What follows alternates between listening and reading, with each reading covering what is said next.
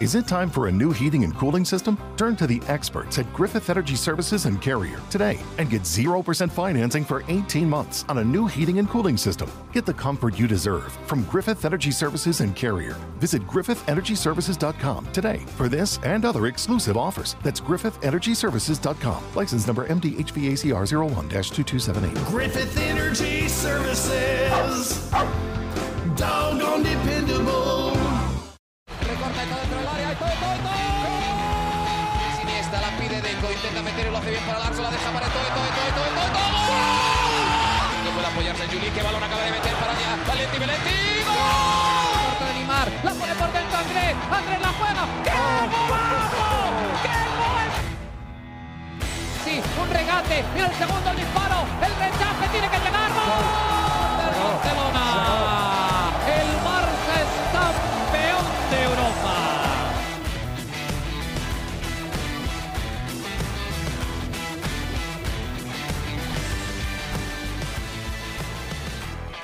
Hola amigos de ADN Barça, bienvenidos nuevamente a nuestro podcast. Nos habíamos tomado una semanita off, una semanita tranquila, una semanita de relax, disfrutando las eliminatorias europeas y de otras confederaciones, mientras regresaba el fútbol para el Fútbol Club Barcelona. Y vaya de qué manera regresó con un partido que se complicó mucho más de lo que esperábamos este lunes ante el Valladolid. Y para hablar de ese partido, por supuesto, lo hacemos con Mariana Guzmán, directo desde Barcelona. Mariana, ¿cómo estás? ¿Pudiste descansar en esta Semana Santa, en este asueto allá en, en España? ¿Y, ¿Y cómo viste el partido? ¿Cómo lo sufriste? ¿Cómo lo sentiste? ¿Cómo lo viviste?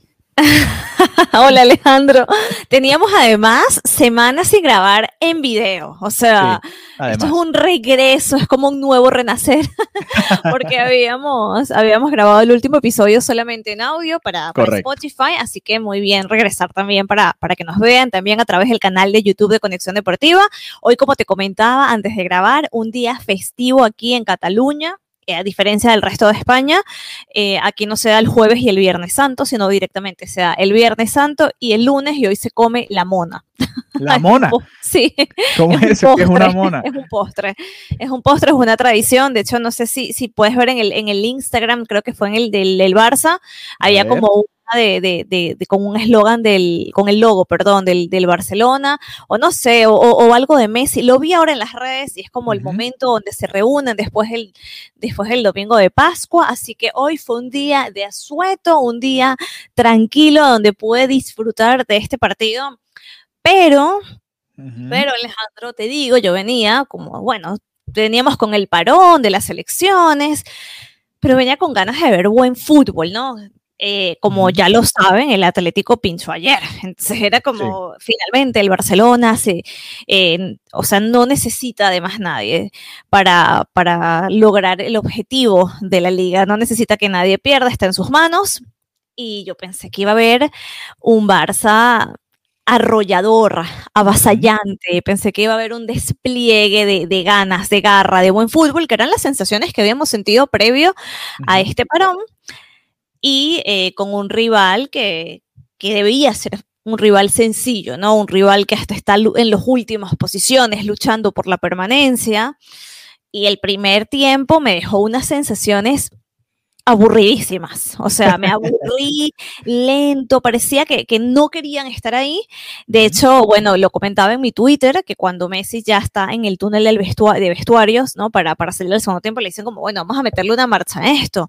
Ujú. Y, y la verdad sí me decepcionó porque pensé que iba a ser un partido muy diferente por el hecho de que ahora la liga es una posibilidad real, una posibilidad que depende de ellos, y también porque es el partido previo al clásico. Entonces, además en casa, con un rival fácil, y no sé, a mí me dejó unas sensaciones muy, muy, muy pobres. Eh, buenísimo Dembélé, que logró salvar el partido, pero al final te digo, este partido que, que vimos hoy es para que Kuman lo vea una y otra y otra vez y lo señale como esto es lo que no hay que hacer. Así no se gana un partido, así no se gana la liga, así no se gana la copa, así no se gana absolutamente nada. Entonces, al final, Alejandro, bah, comenzamos la semana Y- noto y lo que decepcionada, decepcionada. Sí, lo que yo es que estaba como con la ilusión, vamos a ver qué pasa hoy, qué demuestra el Barça. Y me quedé así como, pues, esto es lo que demuestra, no sé. ¿Tú, ¿Tú cómo lo sentiste? O sea, porque tuvimos como percepciones demasiado diferentes. Tú, bueno, estuvo bueno el partido y yo te dije, ¿qué? ¿Cómo lo viviste tú? ¿Cómo, cómo lo sentiste?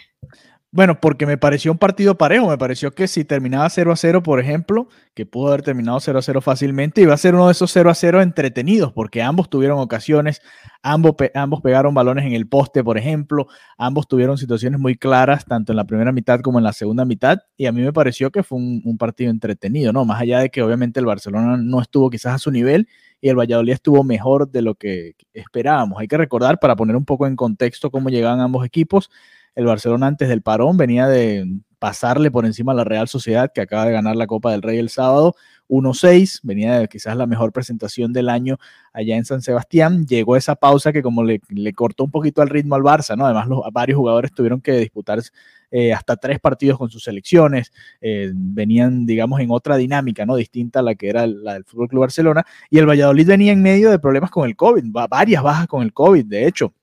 Y, decíamos, bueno, está todo preparado como para que el Barça golee, ¿no? Parecía que esa era la sensación, una goleada, irse tranquilo al clásico, quizás hasta, hasta rotar uno que otro jugador antes del, del, último tercio del partido y, irse tranquilo, y no fue esa la sensación, ¿no? De hecho, en, en la primera mitad, si el Valladolid se iba con un gol, fácilmente era, era justo, ¿no? Porque tuvo sus ocasiones de gol. eh, el poste, como te decía, una que otra que, que dispararon por fuera, no, no estuvieron del todo atinados y ahí perdonaron al Barça.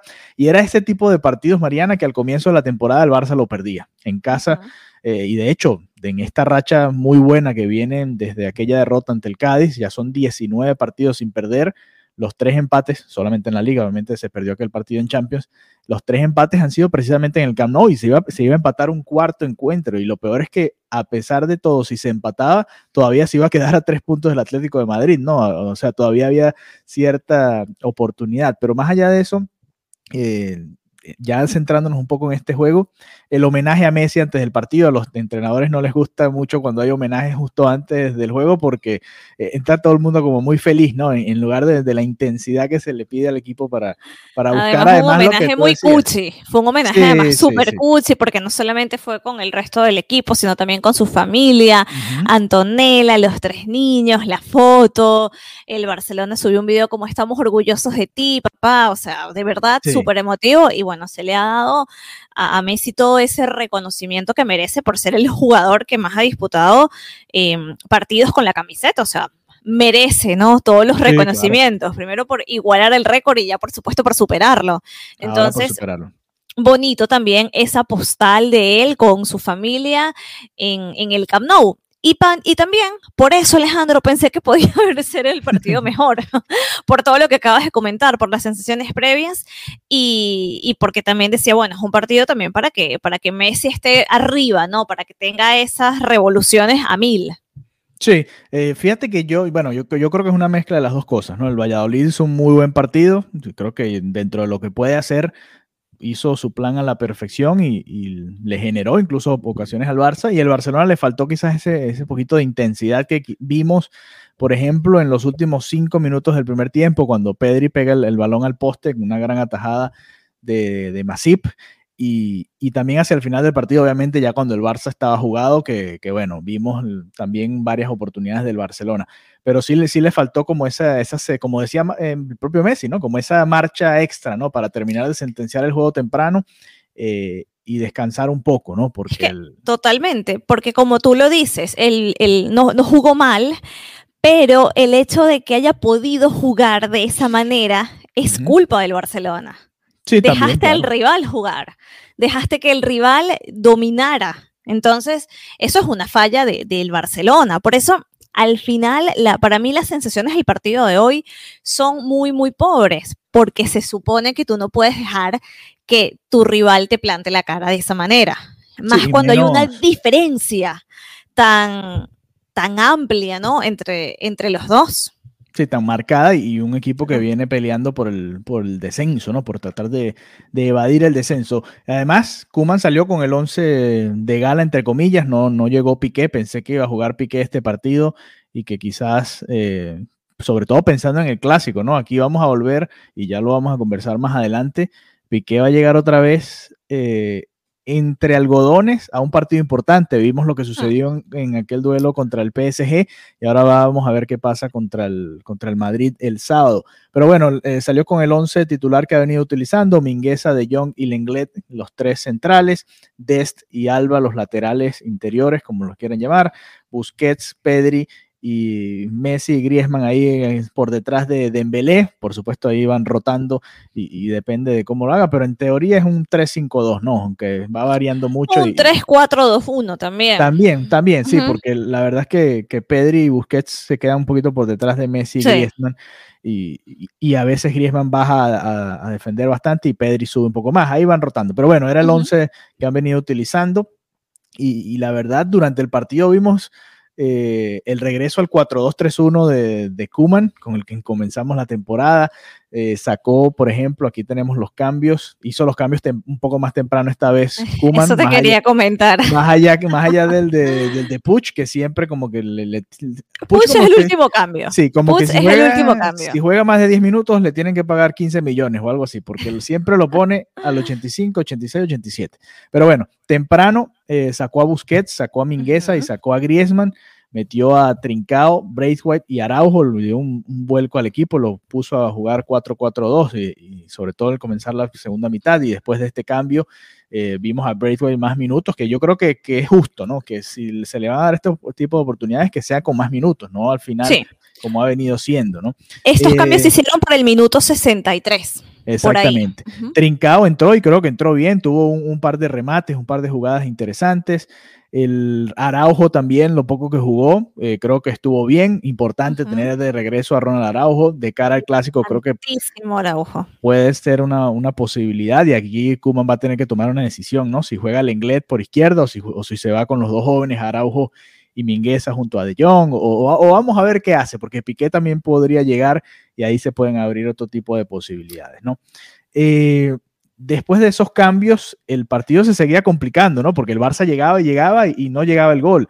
Griezmann tuvo un cabezazo que pasó muy cerca, Dembélé en esa misma jugada eh, un remate cruzado. El Barcelona estaba llegando y generó ocasiones. Alba tuvo una ocasión en la que no sé por qué esta vez no le pegó al arco, eh, como lo había hecho en, ocasiones anteriores. Creo que lo hemos comentado acá, que cuando ya está tan cerca del área, mejor pégale a ver qué pasa, ¿no? Lo peor que puede Sí. pasar es que el balón se vaya por arriba del arco y, y ya termina la jugada, ¿no? Pero intentó cruzarla, centrarla y, y- y terminaron despejando el balón. Parecía que todo, todo parecía inminente como para el 0 a 0, ¿no? Aquí no, lamentablemente hoy como que no es el día. Eh, Messi tuvo varios tiros libres, todos a la barrera o uno por fuera en, el- en el primer tiempo. La verdad no, no, no se veía por dónde iba a llegar ese gol. De hecho, entró también hacia el final eh, termina sacando a Pedri, que también estaba fundido, venía de jugar varios partidos con España en esta fecha FIFA. Ahí entró Ilaix, que bueno, los minutos que jugó también muy buenos. Eh, poco realmente que, que criticarle esta vez al, al joven. Y, y bueno, el cambio de Ricky Puch, como de costumbre, al 87, ya a la desesperada, ¿no? Cuban. Sí. Eh, el gol no llegó por, por Ricky Puch, fue simplemente un centro de De Jong por la derecha, un rebote, Araujo había subido a tratar de cabecear, el rebote le queda a Dembélé y Dembélé le pega de aire y al arco, que ahí era o, o al arco o a la tribuna, ¿no? Y por Sí. suerte para el Barça termina llegando el gol ahí, pero fue una victoria más de, de garra, ¿no? De entrega, de corazón. De entrega de corazón de Dembélé en ese momento. Sí, por eso, pero ya- porque el. Barcelona, ya porque el la Barcelona garra venía- fue de Dembélé que, que, bueno, ni si, bueno, no sé si garra, o sea, fue, es que Dembélé tiene esos momentos brillantes, lo que, lo que hemos venido hablando eh, en- a lo largo de varios episodios, que, que Dembélé tiene eso, de repente hace cosas geniales, de repente no le, no le salen y hoy simplemente le salió, pero, pero si bien tenía, hubo esas oportunidades que comentas, para mí no hubo garra. Para mí eh, el le Barcelona con garra, el Barcelona con garra hubiera goleado.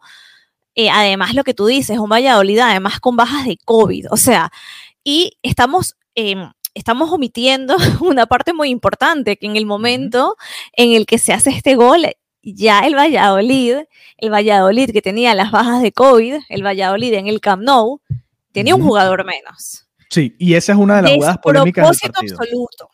Sí, hay, hay, absoluto.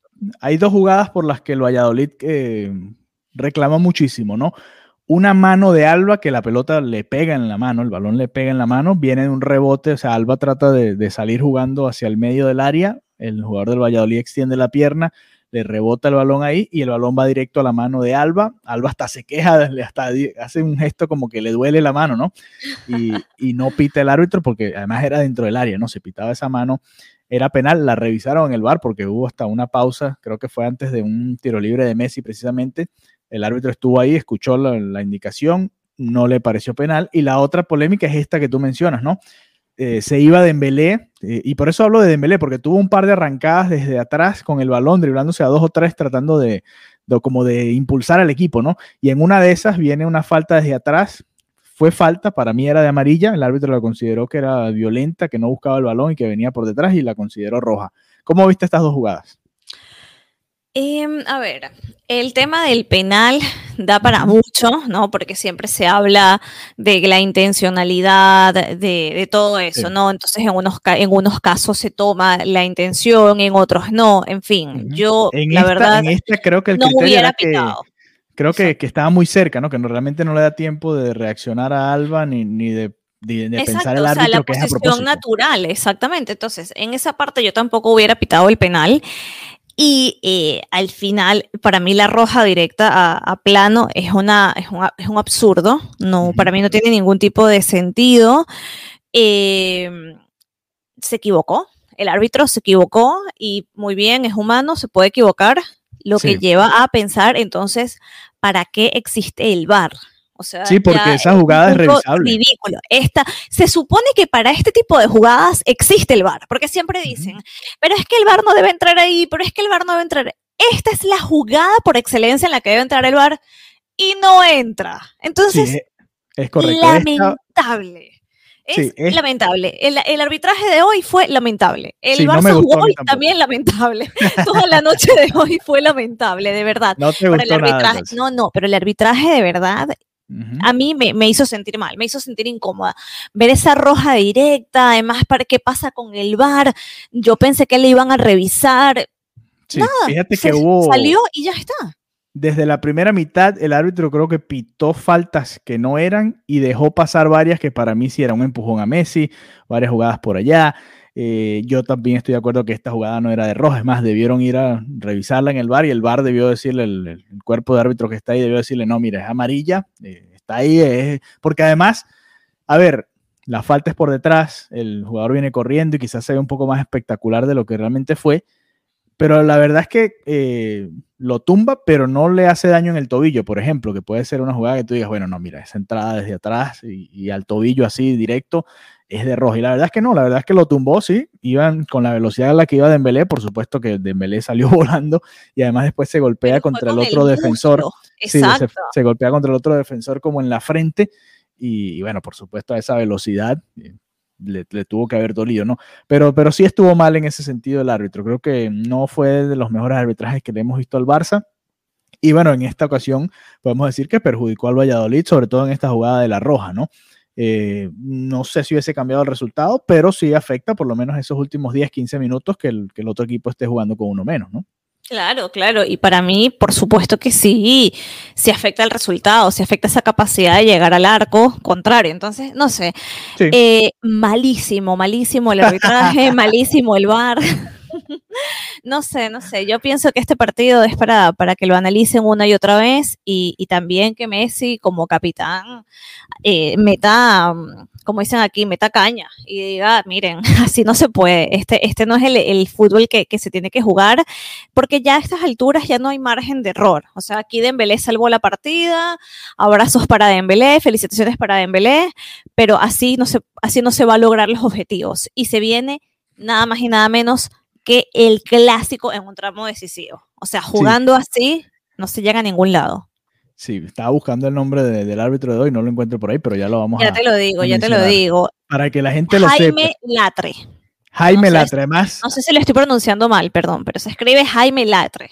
Sí, además, eh, no, bueno, primera vez que yo lo veo, obviamente debe tener algún tipo de, de trayectoria en la liga, pero la verdad que no es de los más conocidos, ¿no? No. Que, que le toca pitarle al Barça, ¿no? Eh, y bueno, la verdad no tuvo su mejor actuación y el Barcelona pudo sacar esta victoria que lo deja a un punto, y tú lo mencionabas al comienzo, a un solo punto del Atlético de Madrid, luego de la derrota del Atlético el pasado eh, sábado, no, fue ayer, el domingo, eh, ante el Sevilla, ya en el Sánchez Pizjuán. Así que un punto, ¿no? lo que pensábamos que era imposible, ¿no? Remontarle más de 10 puntos más un partido extra al Atlético de Madrid, se ha dado en parte gracias al gran momento del Barcelona y del Real Madrid, que está ahí también pegadito atrás en, esa lucha, eh, apenas un, un, puntito detrás del, no, dos puntos detrás del Barça, con 63. El, el, Barcelona llega a 65, a uno solo del Atlético, que ha eh, perdido, eh, perdió el último y había empatado dos, así que ha perdido o empatado tres de los últimos cinco encuentros, viene obviamente en franco descenso, y el Madrid y el Barça vienen enrumbados, ¿no? Eh, cada uno a, su manera, el Madrid tuvo un, pequeño bache ahí que le hizo perder la segunda posición, pero llegan ambos con un buen ritmo al clásico, y el que gane el sábado va a quedar de líder momentáneo, ¿no? Hasta que juegue el Atlético de Madrid. Así que. Yo voy más allá, yo voy más allá. El que gane el sábado gana para la liga. ti es campeón. bueno, interesante. Para mí, porque viendo, viendo el Atlético de Madrid, ya lo veníamos comentando en otros episodios, es, o sea, es la montaña rusa. Vamos hacia arriba y ya viene en deterioro. O sea, ya es picada, caída libre. Para mí, el, el Atlético de Madrid no, no va a ganar la liga. La liga sí, está. pareciera difícil que, que, pueda aguantarlos a los dos, además, porque eh, ambos con buen ritmo, más allá de que el sábado alguno de los dos va, o los dos, porque si empatan, eh, los dos se estarían frenando en esa lucha por el título. Y hay que recordar, todavía queda un partido pendiente entre el Atlético de Madrid y el Barcelona ya hacia el final de la liga. Así que aquel partido, este para el Barça es como una final, ¿no? El del sábado contra el Real Madrid, después tiene la final el sábado que viene en la Copa del Rey contra el Athletic Bilbao y más adelante tendrá, por supuesto, este que va a aparecer una final ante el Atlético de Madrid, aunque el Barça tiene que ganar todos. Si el Barça gana todos sus partidos, es campeón de liga. Uno no, no lo, lo, dice y no lo cree, ¿no? Por cómo comenzó la temporada. El Barcelona llegó a 20 triunfos en 29 juegos. Cuando comenzaba la campaña, eh, no, ni pensábamos que el Barça iba a poder llegar a, a este ritmo. Entonces, bueno, eh, eh, no fue la mejor presentación, pero en lo anímico quizás hasta les ayude, ¿no? Porque sacaron un partido adelante que parecía que se les iba a atascar, ¿no? Parecía que el Barça empataba, que iban a quedar ambos a, tres puntos con 63, a tres puntos del Atlético de Madrid, y terminan rescatando ese resultado y la celebración, en la celebración se vio, ¿no? Messi, que parecía que no podía correr ya en los últimos minutos del partido, fue el primero en llegar allá a abrazar a Dembélé, así que llegan los dos eh, en muy buen momento al clásico. Bueno, a ver, eh, yo creo que, que esto va, cuando mañana, cuando entrenen, uh -huh. van a tener que, que, poner los puntos muy claros porque no creo que Kuman esté en lo absoluto satisfecho ni, crea, ni creo que Kuman considere que llegan bien. Así sí. no. Entonces, eh, como tú lo dices, ¿no? Previo, llegan con una victoria, claro está, y antes del parón había unas sensaciones muchísimo mejores, uh -huh. pero, pero ojo, también va a determinar, y, y creo que, que sea una competición, una competición diferente, igual eh, son los mismos jugadores, la misma cabeza, el mismo ánimo, también va a determinar mucho cómo le vaya al Real Madrid en Champions, ¿no? Correcto. En este encuentro del día de mañana. Juegan Entonces, este martes contra el Liverpool. Exactamente, entonces eh, también Vamos, vamos a ver qué sensaciones, vamos a ver cómo, cómo se para también el Real Madrid a día de mañana. Pero yo creo que si ahora Zinedine Zidane estuviera viendo el partido eh, del día de la noche de hoy, yo creo que no estaría nervioso. No sé. ¿Tú, ¿tú qué piensas? Bueno, lo que si pasa tú, es que si el... tú fueras Zinedine Zidane y vieras este partido, te vas a enfrentar sí. el domingo, el, el sábado al, al Barça. ¿Qué, ¿Qué sentirías? No, yo creo que Zidane lo que, lo que sí puede, más allá, no, no creo que tome como referencia al Valladolid porque son, son planteamientos distintos, ¿no? El Madrid obviamente no va a salir a jugar como salió el Valladolid, pero sí puede aprender ahí un poco cómo contrarrestar algunas de las armas del Barça, ¿no? Que es lo que le ha costado a los rivales desde que el Barça adoptó este sistema. Igual el, el Real Madrid viene con varios triunfos, pero tampoco ha sido demasiado apabullante, ¿no? Ante, ante sus rivales, por lo menos lo vimos el fin de semana eh, Benzema prácticamente cargando al equipo y, creo que va a ser un duelo bastante parejo. Lo que tú mencionas es importante, ¿no? El Barcelona va a llegar con más descanso, el Barça jugó hoy lunes, el Madrid juega el martes, un día más de descanso que bueno, eh, podría ayudar. Además, lo que tú mencionas también, ¿no? Las sensaciones, cómo, viene, eh, cómo vienen ambos eh, equipos a la hora de, de llegar al partido como tal. El Madrid tiene un duelo muy difícil contra el Liverpool, que se está peleando también en la Champions o, entrar a la Champions en la Premier League, así que tienen ambos frentes también muy abiertos. Muy, muy interesante cómo se ha puesto el, final de temporada en la liga. Y creo que eso era lo que queríamos, ¿no? Desde hace años venimos pidiendo que el Atlético sea ese tercero también en discordia, ¿no? Que, que, la liga se peleen entre tres. Y bueno, aquí lo vamos a tener, así como lo tuvimos el año del, del Tata Martino, que el, que el, Atlético terminó ganando allá en el Camp Nou con ese empate de Diego Godín, pues este año pareciera que va también a estar parejito hasta la última, última fecha. Así que bueno, eh, por supuesto, acá en ADN Barça vamos a hacer un especial, un especial de previa del clásico. Le vamos a, dedicar unos 15, 20 minutos con todo, con cómo llega el Real Madrid, la posible alineación, además las sensaciones, si juega Piqué, si juega Araujo, todo lo que se pueda hablar en la previa del partido. Eso va a estar eh, disponible para ustedes el próximo jueves, probablemente lo vamos a tratar de grabar el jueves para que tengan todo el viernes y el día del sábado para escucharlo y para conectarse con, nosotros y, y, debatir un poco ahí a través de las redes sociales. Pero bueno, quiero preguntarte rápidamente, ¿usarías el mismo 11 que jugó contra el Valladolid ante el Real Madrid? ¿Sí o no? Yo te doy mi respuesta y, y después lo, en, lo debatimos en profundidad en el próximo episodio. No. No. Ok. No. Pequeños detalles cambiaría, pero no te lo, me, lo, me lo guardo, me lo guardo para el especial. ok, si no... ok, ok. Yo creo que él va a utilizar los mismos eh, en la parte de arriba, pero sí me atrevería que se va a atrever a hacer un, un ajuste también en, en, la parte de atrás de nombres. No creo que cambie el sistema. El, el 352 le ha funcionado. Y bueno, 352, como tú decías, a veces parece un 3-4-2-1, dependiendo de, de, cómo se coloquen, y creo que por ahí van a ir los tiros con Ronald Koeman. Así que bueno, victoria del Barça, sufrida victoria del Barça, como ha sido todo este año, ¿no? Ha sido un año de, de goles así eh, agónicos para darle alegría al, barcelonismo y esta vez fue otro triunfo de este estilo. El Barcelona sigue de cerca ahora, apenas a un punto del Atlético de Madrid y bueno, qué mejor antesala que llegar a un clásico disputándose ambos la posibilidad de ser líderes, así sea por algunas horas, ¿no?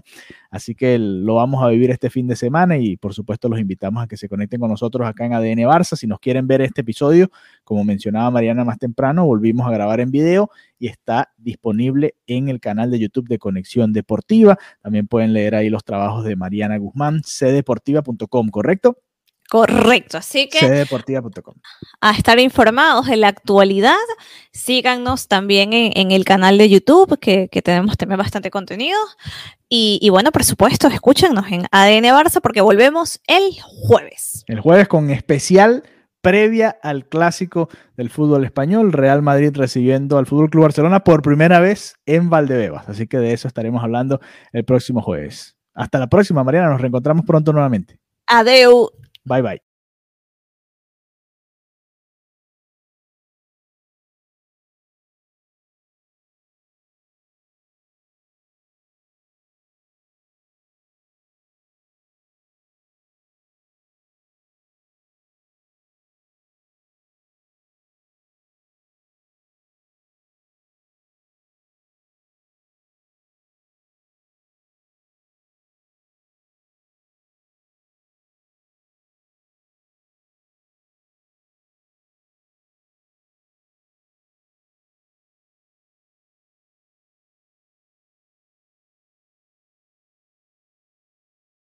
Ha! I have PenFed, that's a fact. I have PenFed, that's a fact. My credit card purchases get me cash back. My credit card purchases get me cash back. No one else gets these rewards. Sergeant, that is just plain untrue. What in tarnation? Sir, PenFed's Paracash Rewards card isn't just for military members. Anyone can get cash back on all purchases. Ah, Figgins, you've ruined my favorite song. PenFed Credit Union. Visit PenFed.org slash PowerCash. To receive any advertised product, you must become a member of PenFed, insured by NCUA.